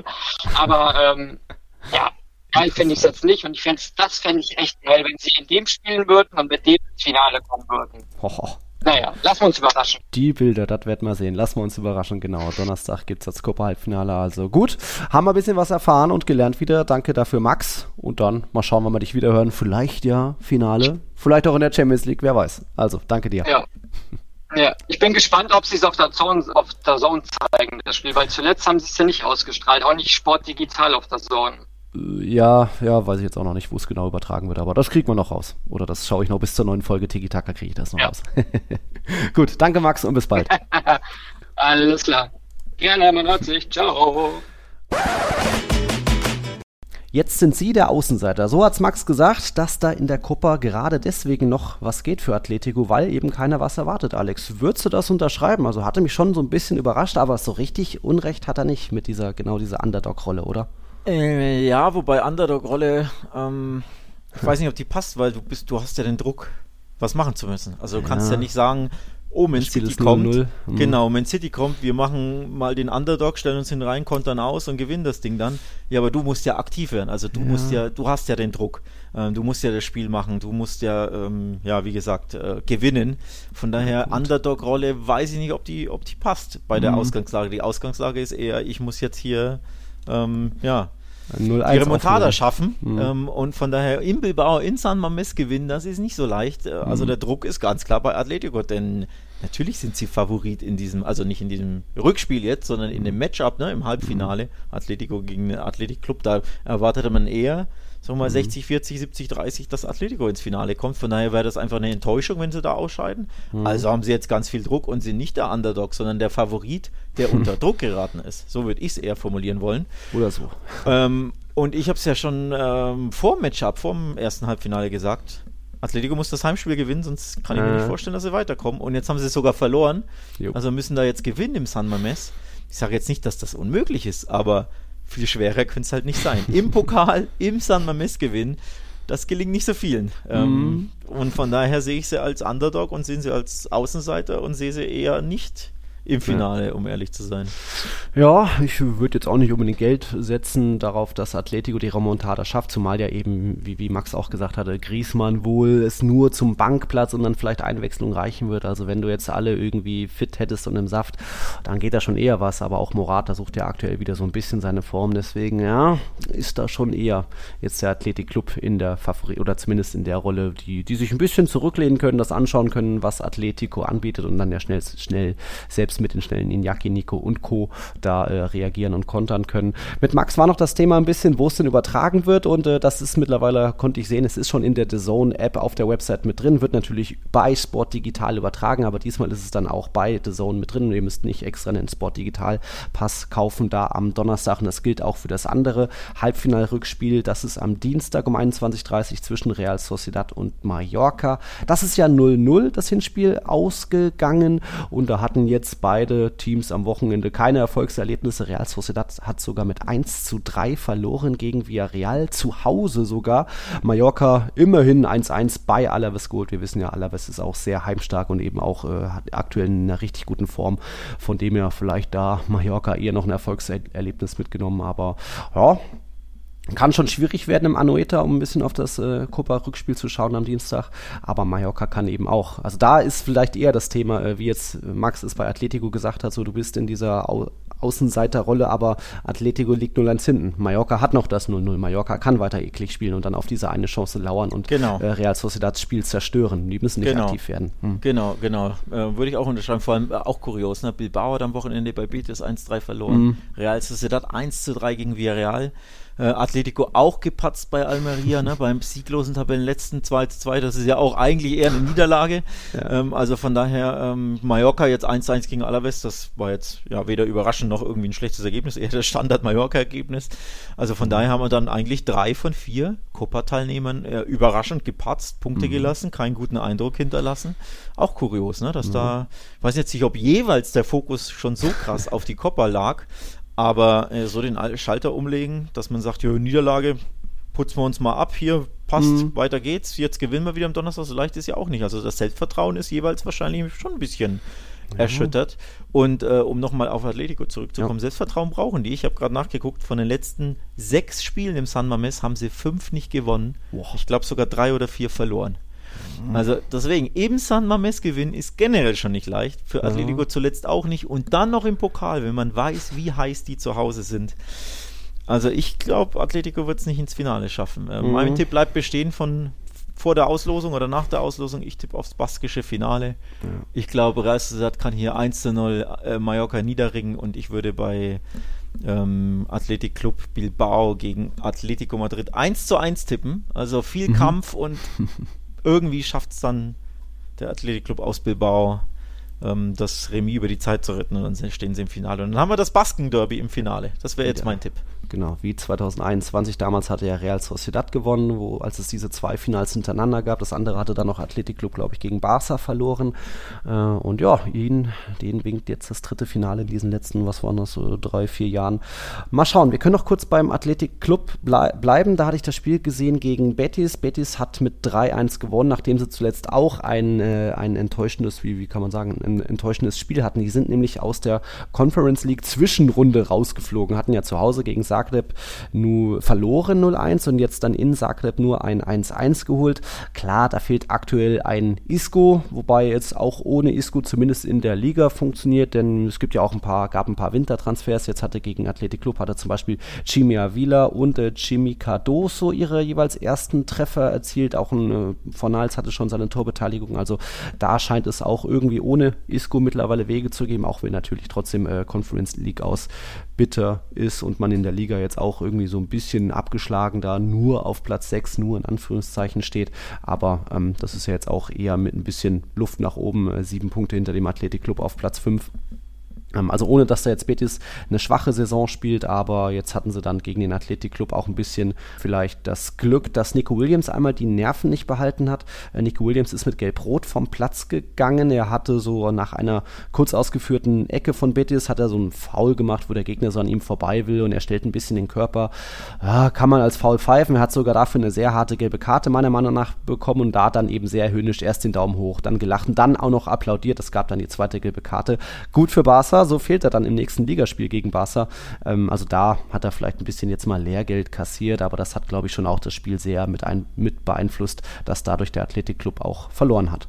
Stimmt, da hätte ich jetzt gar nicht kurz dran gedacht, aber mhm. die haben jetzt im San Mames zwei Monsterspiele. Ne? Erst kommt Atletico am Donnerstagabend und dann Barca am äh, Sonntag, glaube ich, ist es dann. Mhm. Ähm, also ja, da, aus Barca-Sicht hofft man natürlich, dass die sich ein bisschen anstrengen müssen am, am Donnerstagabend, dass sie ein bisschen mü müde sind und dass Nico fehlt. Ähm, ja, man weiß ja, wie er und Iñaki, wie die Barca ähm, wehtun mhm. können über außen. Von daher keine schlechte Nachricht für, für den mhm. FC Barcelona. Das stimmt absolut, ja. Ja, nicht so verkehrt. Äh, übrigens, Jimmy Avia in grün-weiß sehen, äh, im Betis-Trikot jubeln sehen, war so ungewöhnlich, so komisch für mich. Ja. Mich hatte ich so ein bisschen verdrängt, dass der da im Winter hingewechselt ist. Mhm. Und dann gucke ich äh, gestern so nebenbei das Spiel am, ja, am äh, Tablet und denke mir, hä, den kennst du doch, ach, das ist ja Jimmy, ah, da ist er ja hingewechselt. Also völlig, war einfach jo. komisch in ihm, ihn auch in diesem Trikot zu sehen und dann habe ich gesehen, dass Nabil Fekir auch spielte und ich dachte, ist Jimmy Avia und Nabil Fekir gleichzeitig im, in der gleichen Mannschaft. Ja. Oh wei, oh wei. Also die Wahrscheinlichkeit, dass Bete ist, wenn die beiden gleichzeitig spielen,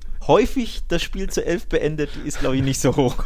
Jupp, also, den einen oder anderen Ausraster mal geben. Ja, die Absolut. passen vielleicht ganz gut zusammen. Wie gesagt, Betis da eben 3-1 gewonnen, bisschen Land gut gemacht auf den Athletic Club.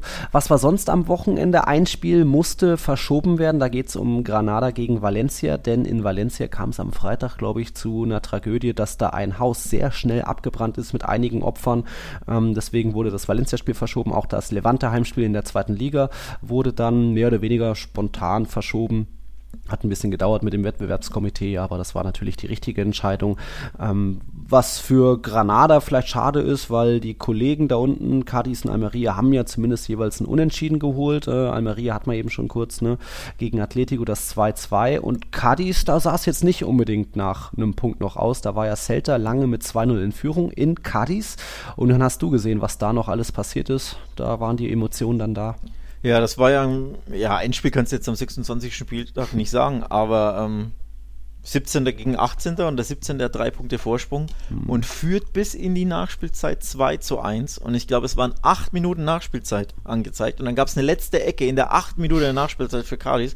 Und wenn die einfach rausgeköpft wird, gewinnt Zelda das 2 zu 1. Die wurde aber nur bis an den Strafraum ran, also nach links rausgeköpft. Und wenn die dann ins Austrudel ist vorbei und dann kommt Darwin Machis angeschossen und feuert dieses Ding als Direktabnahme links oben mit einem unfassbaren Schuss in den Winkel. Und ich hatte das Gefühl, kein Mensch im Stadion konnte glauben, dass das gerade passiert ist. Also es war so ein unfassbarer Strahl aus dem Nichts. Mhm. Ja, mitten in die Herzen von Celta. Ne? Wenn der das Ding auf die Tribüne jagt oder wenn der da nicht steht und der Ball trudelt einfach nur ins Aus, der, mhm. der geklärte Eckball, Kopfball, dann mhm. ist das Spiel vorbei. In der acht Minuten in der Nachspielzeit, bei acht Minuten, also als der Ball dann drin war, war es sogar die neunte Minute in der Nachspielzeit. Also wirklich jo. mit der allerletzten Aktion ein unfassbares Traumtor.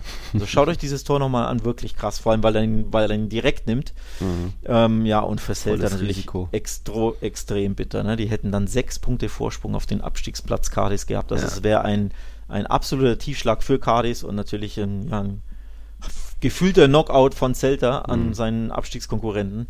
Mhm. Und so natürlich, klar, es bleibt jetzt beim alten, drei Punkte Vorsprung, aber für Celta auch extrem bitter und natürlich für Cardis ja ein Lebensretter, dieser, dieser ja. Sonntagsschuss da. Ja. Gab noch ein bisschen äh, einzelne Geschichten in dem Spiel. Jago Aspas hat sein 200. Tor für Celta erzielt, das stark. Und äh, bei Cadiz gab es einen allerersten Torschützen. Äh, wenn du eben gesagt hast, Jimmy Avila in grün-weiß zu sehen, ja, jetzt ist es Juanmi, der auf einmal nicht mehr grün-weiß trägt, sondern jetzt gelb. Der hat sein erstes Tor erzielt. Und da, das war überhaupt erst das allererste Tor unter Neucoach äh, Pellegrino, der ja zuvor zweimal 0-0, zweimal 0-2 verloren hatte. Da jetzt eben den, das dritte Unentschieden aus fünf Spielen holt, ja, ist immer noch zu wenig wenig, zumal eben jetzt auch Cadiz seit 22 Spielen ohne Sieg ist. Und ihr wisst, wir wissen ja, die Rekorde in La Liga sind da nicht weit weg. Sporting hatte mal 24 Spiele ohne Sieg, Levante hatte das ausgebaut auf 27, Almeria steht jetzt bei 29 Spielen ohne Sieg, da den La Liga-Rekord hochgeholt. Und generell sind diese, um mal kurz noch die drei da unten ähm, zusammenzufassen. Das wirkt schon auch nicht unbedingt komplett hoffnungslos, weil natürlich Almeria und Granada können eigentlich kicken und Cadiz hat eigentlich auch eine Heimstärke, aber die haben zusammen, was sind das, 41 Punkte.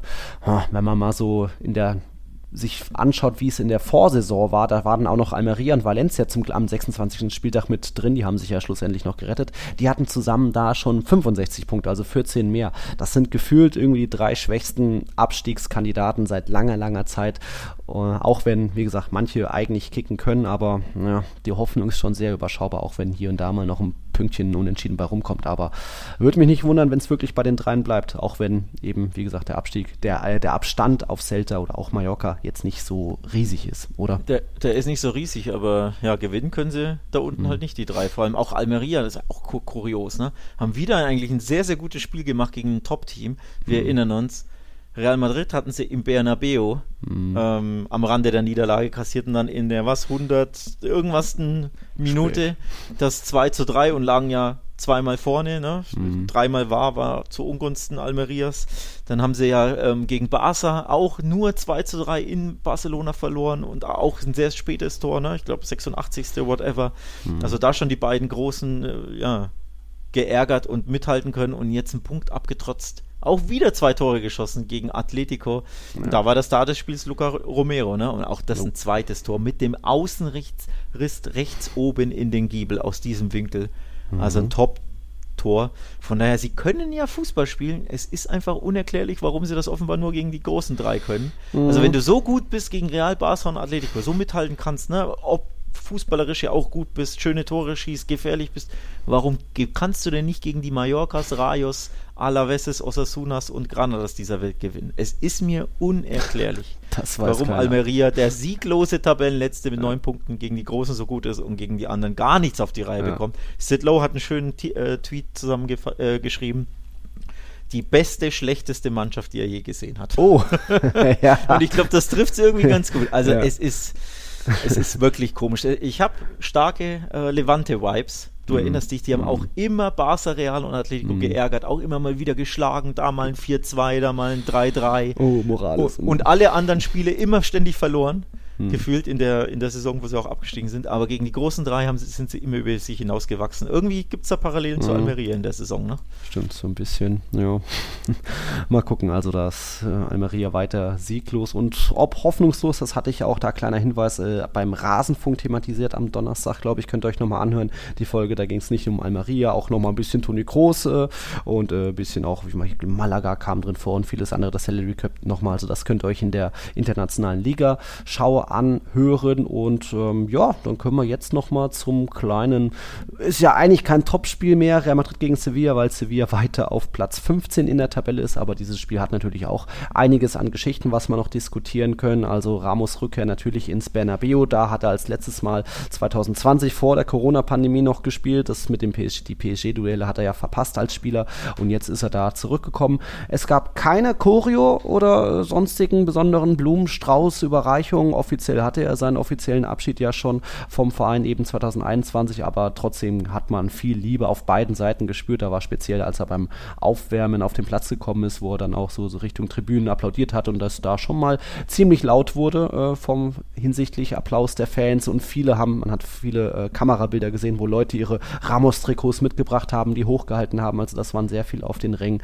Ähm, ähm, Jesus Navas hatte verraten, dass Ramos auch unbedingt die Kapitänsbinde haben wollte in diesem Spiel, hatte er sonst auch nicht. Also da, da gab es schon ein paar besondere Szenen, die Umarmung mit Nacho, seinem Nachfolger bei Real Madrid und so weiter. Wie gesagt, es war schon Liebe zu spüren, aber es gab jetzt keine äh, Choreo oder sonstiges vorbereitetes, weil ja der Real Madrid auch immer ein bisschen äh, sachlich ist, sage ich mal. Es geht um drei Punkte, es ist ein normaler Spieltag und kein, kein Testspiel oder so, deswegen war da jetzt nicht, leider nicht so viel mehr, auch wenn ich mir vielleicht gedacht hätte, ach komm, mach doch schnell einen Blumenstrauß, tut doch keinem weh. Aber naja. Hätte ich auch gesagt. Mhm. Ähm, also wenigstens einen kleinen Blumenstrauß. Ich glaube, ja. das hätte sich schon, hätte sich schon gehört, würde ich, also würde ich persönlich schon mhm. als angemessen empfinden. Ich meine, klar, dann geht es um drei Punkte auf dem Rasen, das ist schon logisch. Mhm. Heißt ja nicht hier Geleitschutz und Co. oder dass man Zweikämpfe vermeidet, aber eine kleine, kleine mhm. Respektsbekundung, Ehrung, äh, also eher Respektsbekundung trifft es ja eher mhm. ähm, vorm Spiel, fände ich hätte ich schon angemessen gefunden. Also bin ich ein bisschen, ja. bin ich ein bisschen enttäuscht, muss ich sagen. Also gut, was heißt enttäuscht, kann mir ja wurscht sein, ne? aber mhm. du weißt ja, wie ich es meine. Ähm, also auch der Umgang von Real Madrid da mit Vereinslegenden, ne? man denkt auch an Ikas Casillas und so Abschiede beim einen oder anderen, auch der Ramos-Abschied, ja, war ja nicht nur ein Geschmäckle, das waren ja fünf Geschmäckle gefühlt. Ne? Das lief ja auch nicht so ab, wie man, wie man sich es eigentlich wünschen würde bei so einer Vereinslegende. Von ja. daher hatte ich mir als neutraler Fan da irgendwie mehr ja. erhofft, erwartet. Aber ja, sehr sachlich Real Madrid, da hast du recht war natürlich Ramos damals auch noch die Corona-Pandemie, deswegen ging das nicht mit Fans und Cassiers wollte er erst gar nicht vor Fans und dann musste er irgendwie noch, noch die Pressekonferenz abhalten. Also ja, immer wieder ein bisschen auch unglücklich, dass der Verein nicht weiß, ach komm, auch wenn du vielleicht nicht willst, aber wir sollten lieber schon äh, das, das ein bisschen größer machen und schöner, damit die Öffentlichkeit sieht, ach komm, Real Madrid kann doch mit Legenden irgendwie ganz gut umgehen. Aber gut. Ramos zurück im Bernabeu und dann auch Toni Kroos zurück beim DFB. Ich hatte schon viel dazu gesagt. Ich glaube, manche wollen auch ein bisschen deine Meinung dazu hören hören. Ich glaube, das war, na, überraschend war es nicht mehr, weil er ja immer schon jetzt die Tür offen gehalten hat, von wegen, er denkt drüber nach, es gibt die Möglichkeit vom Nationaltrainer.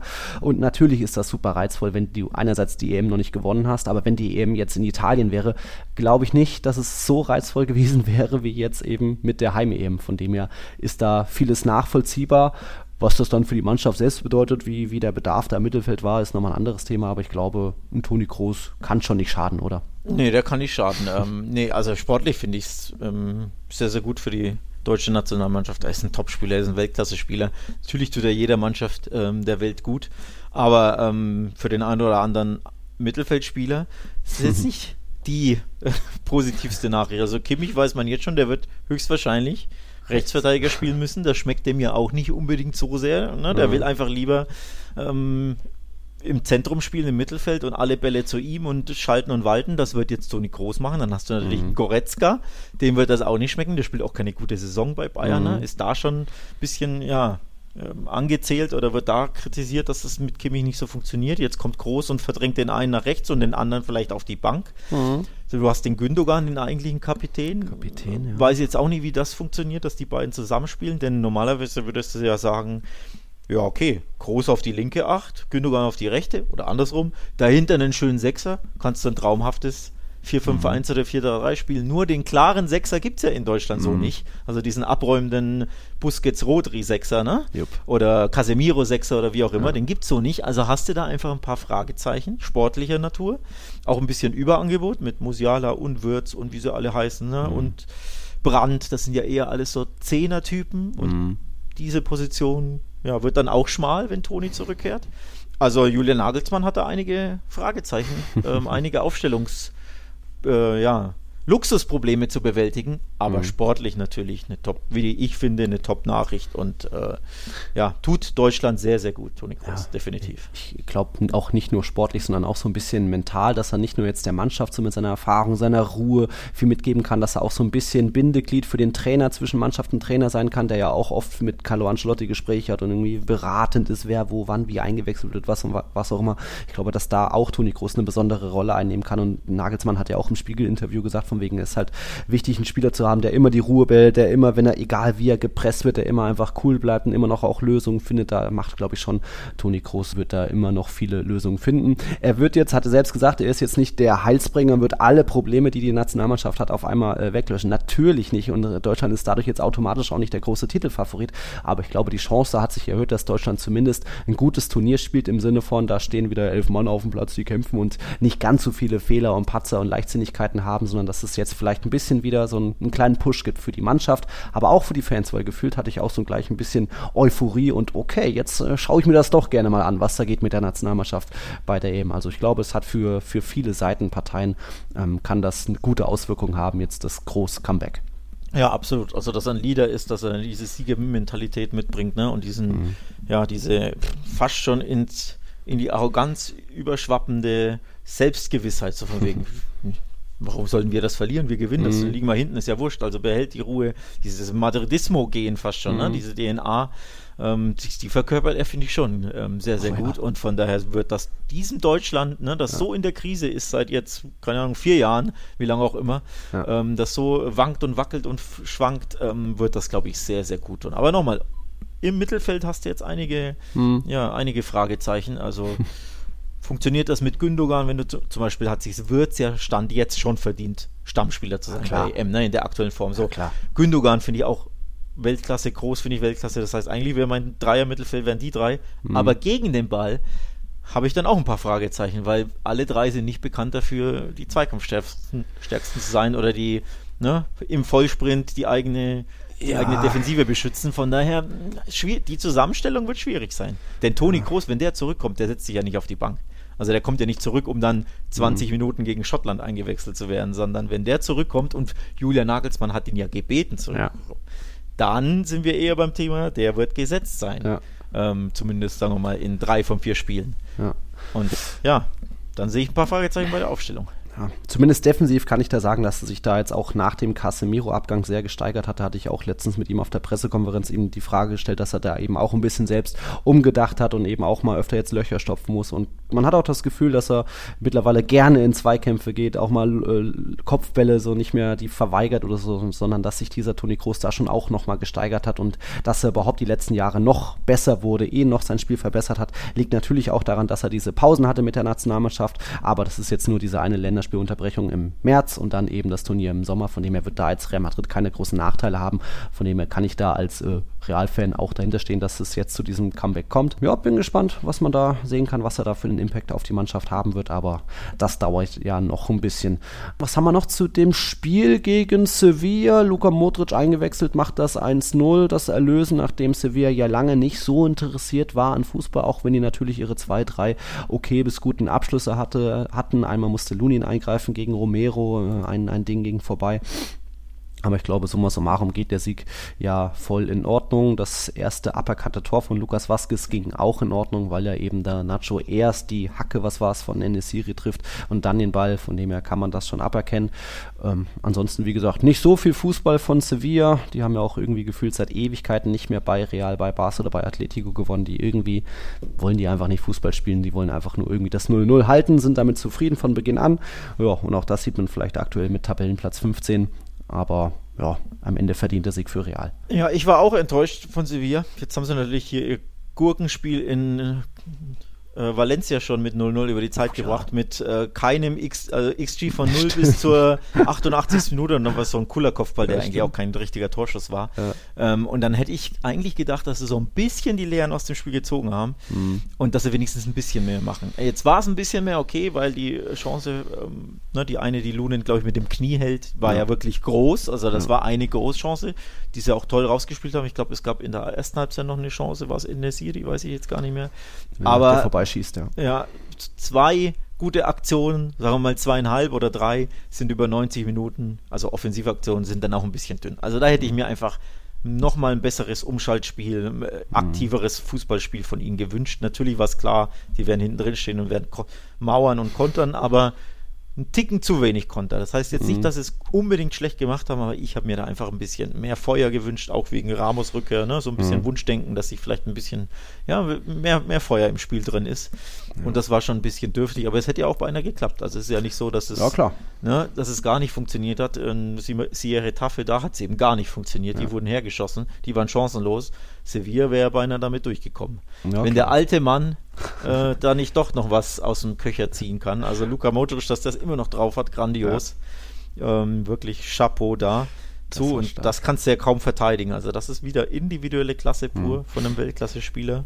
Wie alt ist er? 38, ne? 38. Dass er immer noch Spiele entscheidet. Wahnsinn. Mhm. Auch- Aber wie gesagt, Auch wenn er eigentlich nicht zufrieden ist mit seiner Rolle im Kader, aber das ist ja das Große dann bei so großen Spielen, wenn sie trotzdem liefern und wenn die, wenn sie nur 10 Minuten spielen, trotzdem dann liefern, das ist schon das Beeindruckende. Also bin sehr gespannt, ob der dann noch verlängert. Ein Angebot kriegt er, glaube ich, schon, aber halt mit dieser Rolle, als du bist du noch Mittelfeldspieler Nummer 5, was natürlich hart ist, aber wenn, wenn er spielt, dann kann halt ein Kamavinga, ein Chouamini, Valverde nicht spielen. Von dem her, ja, ist das hart, aber so, so ist das bei Real Madrid. Hat ja auch Güler bei der Einwechslung oder Nicht-Einwechslung gemerkt, dass dann eben das wäre die Führung nicht gefallen, wäre Güler eingewechselt worden. Die Führung ist gefallen, also ja, konnte er sich dann wieder doch wieder den Pullover anziehen und dann kam stattdessen Ceballos. Ist auch eine harte, aber das im ist Endeffekt hart. trotzdem. Vor allem am Geburtstag, glaube ich, ne? Ja, Der hatte 19 gestern geworden Geburtstag. gestern. Boah, das ist schon. Ja, Ja, schon das ist bitter. Real Madrid. Das ist bitter. Hm. Das ist hart. Ja, aber ähm, nochmal zusammenfassend, natürlich war auch real, also Sevilla hat das defensiv lange gut gemacht, da hinten die Viererkette oder Fünferkette teilweise mit Ocampos, aber bei Real hat natürlich auch Durchschlagskraft vorne gefehlt. Da gab es ein paar gute Flanken von Lucas Vazquez, wo gar kein Abnehmer war. Ja, Rossellou verletzt, äh, Bellingham auch noch, der wird jetzt gegen Valencia wahrscheinlich zurückkehren. Insgesamt gab es sieben Ausfälle und trotzdem hat Real Madrid da wieder äh, einen Sieg eingefahren. Das ist schon auch stark. Äh, die ganze Saison über hast du so viele Ausfälle, jetzt eben noch zwei Sperren gehabt mit Kamavinga und Cavachal, die ja auch keine so schlechte Saison spielen. Also das, deswegen ist die viele Kritik an Ancelotti, wie er wechselt, wie er nicht rotiert, äh, was er so macht, ist dann auch ähm, schwer, weil er eben ja teilweise nur irgendwie 15 Profis zur Verfügung hat. Ich versuche noch schnell eine Frage von Hassan mit reinzukriegen. Der hat auch nochmal äh, hinsichtlich Transfers gefragt, was da alles an den Gerüchten um äh, Joro und Davies und Mbappé dran ist. Und natürlich wird jetzt Kilian Mbappé mehr und mehr wahrscheinlich, dass es irgendwann passieren wird, dass sich die Parteien einigen, also der Spieler und Real Madrid.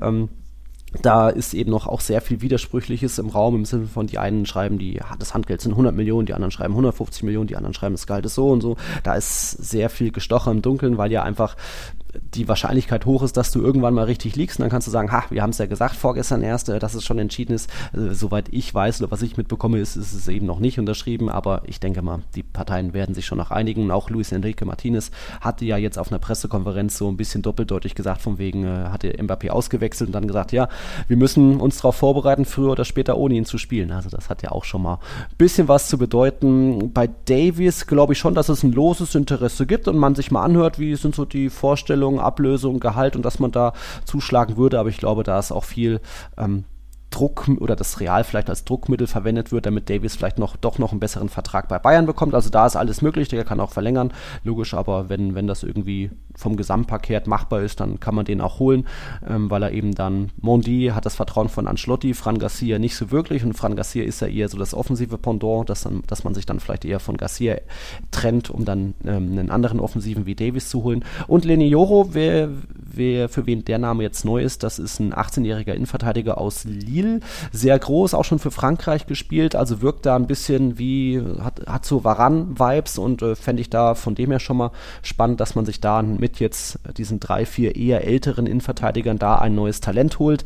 Ähm, würde ich jetzt nicht pauschal sagen, dass das aus, dem, aus der Luft gegriffen ist, also könnte sein, dass es da auch noch ernst wird, aber erstmal ist bei Real immer die Sache, mit welchem Personal kannst du denn überhaupt in der neuen Saison planen? Wird ein Groß verlängern, wird ein Modric verlängern. Also Angebote werden die bestimmt bekommen. Auch Nacho und Lukas Vazquez laufen die Verträge aus und das dürfte dann so nach und nach, März, April, ähm, erledigt werden und dann weiß man schon eher, mit welchem Personal man planen kann. Und ja, Endriki, der Mittelstürmer aus Brasilien, kommt im Sommer, wenn er 18 ist. Mbappé sehr wahrscheinlich auch.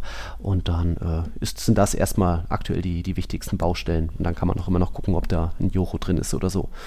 Puh, soweit noch Real Madrid-Block. Wir müssen noch, ah wir müssen noch was von den Frauen erwähnen. Da ist jetzt, also der Frauennationalmannschaft, da ist ja gerade, wie die sind im Einsatz, die hatten jetzt 3-0 gegen die Niederlande gewonnen und damit gleich zwei, wie sage ich, Tickets gelöst. Äh, einerseits für Olympia, das war die Qualifikation und dann auch jetzt für das Nations League Finale. Das ist jetzt dann jetzt am, am Mittwoch gegen Frankreich, auch schon wieder in Sevilla. Das letzte Spiel sollte ja eigentlich in Cadiz stattfinden, aber irgendwie Chaos im Verband, bla. Also da für die für die Weltmeisterinnen ja eine positive Nachricht, dass es da nach den turbulenten letzten Monaten, dass da der sportliche Erfolg zurück ist und sie da jetzt wieder die nächste Titelchance haben, die Chance auf den zweiten Titel der äh, Verbandsgeschichte, die Frauen. Ähm, was hat man noch in der Segunda Division, Alex, hast du das mitbekommen? Da kam es zu der laut Mr. Chip spätesten Remontada oh, nee. im, in der Geschichte des spanischen Fußballs. Was war da los? Äh, Spitzenspiel zwischen Eibar und Espanyol. Eibar war Zweiter, Espanyol ist Dritter. Das hat sich jetzt schon mal geändert. Eibar hat lange mit 2-0 geführt bis zur 77. Minute. Dann kam ein Elfmeter. Braithwaite hat den für Espanyol verwandelt. Okay, 2-1. Und dann ist lange nichts passiert. Und dann waren es die Minuten 90 plus 6 und 90 plus 9 da sind dann tatsächlich noch zwei Tore für Espanyol gefallen und das war laut äh, Mr. Chip der späteste, das späteste Zeitpunkt, wo ein Rückstand noch in den Sieg ähm, umgewandelt wurde und dadurch war dann jetzt, ist dann jetzt auch Espanyol wieder Zweiter und Eibar nur noch Dritter.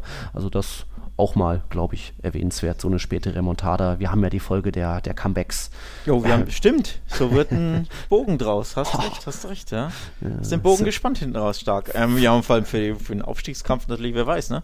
Mhm. Die drei, drei Punkte für die einen statt die anderen. Schlussabrechnung Mhm. Vielleicht bricht jetzt Eber wieder ein wie letztes Jahr. Kann mhm. das ganz, ganz bitter werden für Eber und kann der siegbringende, die siegbringende Remontada für Espanyol werden, ja. die natürlich unbedingt aufsteigen sollen und müssen. Ja. Ähm, von daher großes Ergebnis in der Sekunde. Ja. Krass.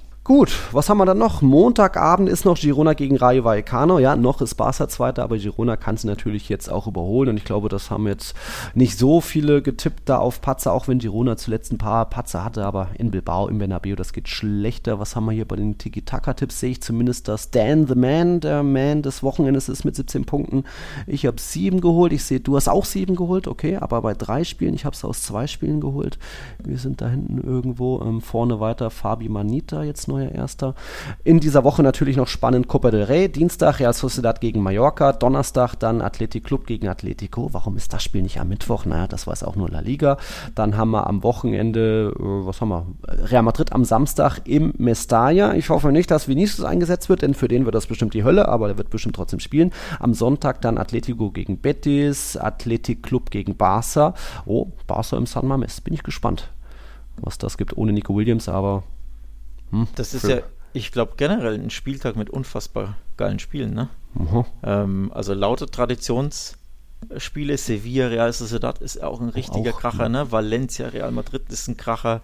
Mhm. Bilbao, Barca ist ein Kracher. Atletico Betis ist ein Kracher. Also das ist ein richtig, richtig geiler Spieltag, mhm. wie ich finde. Ähm, also von daher mhm. freue ich mich da schon drauf aus ja. La Liga-Sicht könnte schlechter sein. Also könnte das sind mal, das sind mal klangvolle volle Paarungen. Ja, Schauen wir mal, was das alles gibt. Ähm, zum Abschluss auch nochmal mal wieder ein großes Gracias an alle Patrons, vor allem an alle unsere größeren Patrons wie die Reyes, die Super League-Abonnenten. Wen haben wir da alles? Johannes, Damian, Florian, Lukas, Andi, Hector, Silvio, Dirk, Sven, Jonas, Detlef und vor allem die beiden Michaels, Michael Traxler und Michael JVN. Die haben sogar noch das größere Abo. Also schön, dass es euch gibt. Danke an alle, die uns Fragen geschickt haben, an, an Max, der, mit dem ich das kleine Interview hatte.